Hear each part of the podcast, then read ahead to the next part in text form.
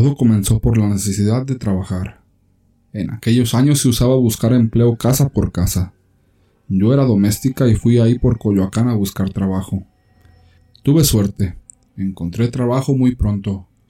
Me pidieron referencias y mis datos. Inmediatamente me contrataron y comenzaba el lunes. Cuidaría un bebé de 18 meses. Era una pareja joven la que me contrató. El lunes muy temprano estaba ahí yo. Me recibieron y me dieron indicaciones. Nunca dejar al bebé solo ni dormido. No podía hacer otra cosa. La prioridad era el bebé. Desde el primer día batallé mucho. El niño lloraba demasiado y casi no dormía ni comía. Se lo dije a la señora. Ella ya lo sabía. Dijo que tenía un tiempo que así estaba, pero ya lo había llevado al médico y no tenía nada. Pasaron como tres días. No había cambios. La señora lo tomaba sin apuro. Yo sí me preocupé. El niño comenzaba a caminar. Un día lo saqué al jardín y lo vi tranquilo. Ahí jugó un buen rato. Le llevé fruta y comió bien. Cuando se cansó lo cargué y comenzó a dormirse. Lo metí a la casa, pero apenas entramos se despertó llorando bien asustado. Me regresé y lo acurruqué. Se durmió de nuevo. Ahí me quedé con él. Eran como las tres. Pasó el tiempo y dieron las siete.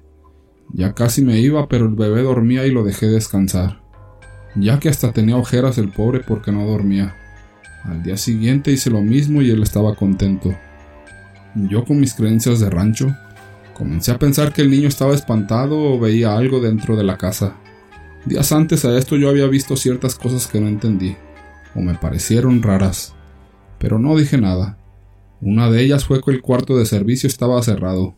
Otro día estaba lavando el baño principal y clarito escuché cómo le hablaron al bebé por su nombre. Mateo. Lo dijeron solo una vez. Lo oí pero no hice caso. Recuerdo que un día llegué y los señores iban de salida. El señor le preguntó a su esposa, ¿Ya le dijiste? Ella solo movió la cabeza. Pensé que era una queja de mi trabajo, pero tampoco dije nada. Fue un día 2 de noviembre que llegué a la casa, y había una veladora en la barra de la cocina, además de un ramo de flores. Igual no dije nada. Ese día hacía fresco y no quise salir con el niño. Estábamos en la sala cuando escuché en la habitación del niño pasos y la puerta azotarse. Me dio miedo, y más por el día que era. Pero fui a ver. Iba subiendo las escaleras y se oía que alguien cantaba como con un bebé. Solo hacía... Mm, mm, mm". Se me puso la piel chinita, pero seguí. Cuando llegué al cuarto no había nada. Solo las cortinas se movían con el aire. De repente escuché llorar al bebé y me fui corriendo porque lo había dejado en el piso en una colchoneta. Corrí lo más rápido que pude y cuando llegué, el niño tenía una manchita de sangre en su mejilla. En la colchoneta también había sangre. Yo le busqué la herida por todos lados, pero no. El niño no tenía nada. Me busqué yo y tampoco. Esto ya era mucho y me dio miedo. Cuando llegaron mis patrones les conté todo y la reacción del señor fue enojarse contra su mujer. Le dijo, Te dije que le contaras. La señora solo se fue para su cuarto y yo me despedí. Pasaron otros cuantos días. No me decían nada y yo a ellos tampoco. Tenía miedo y solo iba a lo indispensable a la planta alta. Un día viernes ya esperaban que llegara yo para irse. Eran como las ocho. Me avisaron que llegarían un poco tarde por la época de posadas. Había mucho trabajo, el bebé se durmió y lo tenía que cambiar y acostarse en su cama. Yo lo pensaba por el miedo de subir, pero no había de otra. Subí rezando. Ya tenía al bebé dormido, cuando vi una sombra que pasó hacia el cuarto de los señores. Fui y cerré la puerta para no ver nada. Me quedaba de espaldas la puerta de donde yo estaba sentada. En ese cuarto no había tele ni nada. Solo podía estar callada y viendo al bebé. Sentí un aire en mi espalda. Volteé rápido. No era nadie, pero la puerta estaba abierta. Yo no lo podía creer. Si la acababa de cerrar hace apenas unos minutos. Luego la tele del cuarto de los patrones se encendió a todo volumen. Tuve que ir a apagarla rápido. No podía dejar ese ruido. Apagué la tele y ya iba de salida. De repente siento que me tocan el hombro. Yo solo me puse a rezar. Todo el tiempo rezaba. Volteé para atrás y no había nadie. Volví a ver la sombra del otro día, pero esta vez allí en el baño de los señores. Me armé de valor y fui a ver, y ahí sí había sangre en el piso y en la bañera un charco. En eso el niño lloró y me fui con él. Cuando entré al cuarto salió volando una palomilla, de esas de alas negras que se acercan a la luz. Dicen que hay que matarlas, pero la verdad no pude. El miedo era mucho y ahí me quedé con el bebé durmiéndolo. Ya no cerré la puerta para que no me la abrieran, y además prendí todas las luces de la casa. El bebé no dejaba de llorar. Yo tenía mucho, pero mucho miedo. Escuché de nuevo en el cuarto que le hablaron al bebé. Mateo. Mateo. El niño lloraba y lloraba.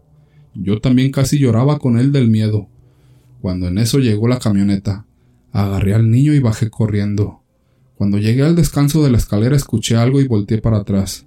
Ahí vi una muchacha joven de cabello largo, que traía un vestido rosa muy bonito como de gasa. Era delgadita y bajita de estatura. Estaba parada en la puerta del cuarto del bebé. Seguí bajando. Llegamos al recibidor al mismo tiempo mis patrones y yo. Me preguntaron y de nuevo conté todo. El señor enfureció y subió. La señora cargó al bebé y se puso a llorar. Me dijo que no me preocupara, que ya no iba a venir a trabajar, que ellos ya se iban también. El fin de semana nos mudamos, dijo ella. Solo esperábamos esta fecha. Te daremos tu liquidación y aguinaldo.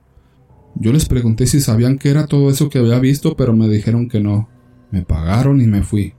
Ya no los volví a ver, pero sí regresé a buscar trabajo por la misma colonia, en esa misma cuadra pero hasta arriba. Di referencias y todo.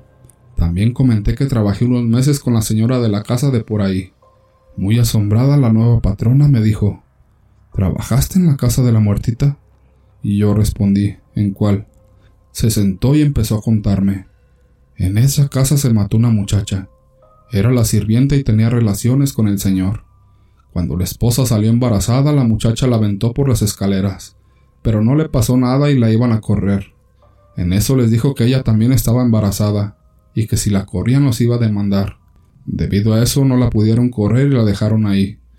Ella seguido esperaba que se fuera el señor, y lo esperaba allá en la avenida. Ahí se ponían a discutir. Yo los vi una vez, y ella le gritaba que dejara a su esposa, que ella también iba a tener un hijo, pero por lo que se sabe el señor no accedió. Un día llegaron del trabajo en la noche y la encontraron en la bañera muerta. Se había cortado las venas. Por más que el hombre se soltó dinero, no pudo guardar el secreto. Vino la policía, el forense y periodistas. Al final logró que no salieran las noticias, pero los vecinos sí lo supimos todo.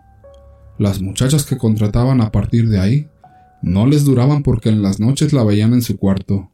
Ellas contaban eso a las otras muchachas vecinas, y algún que otro vecino a veces la ha visto parada en la ventana de arriba, o parada en el barandal, a altas horas de la madrugada.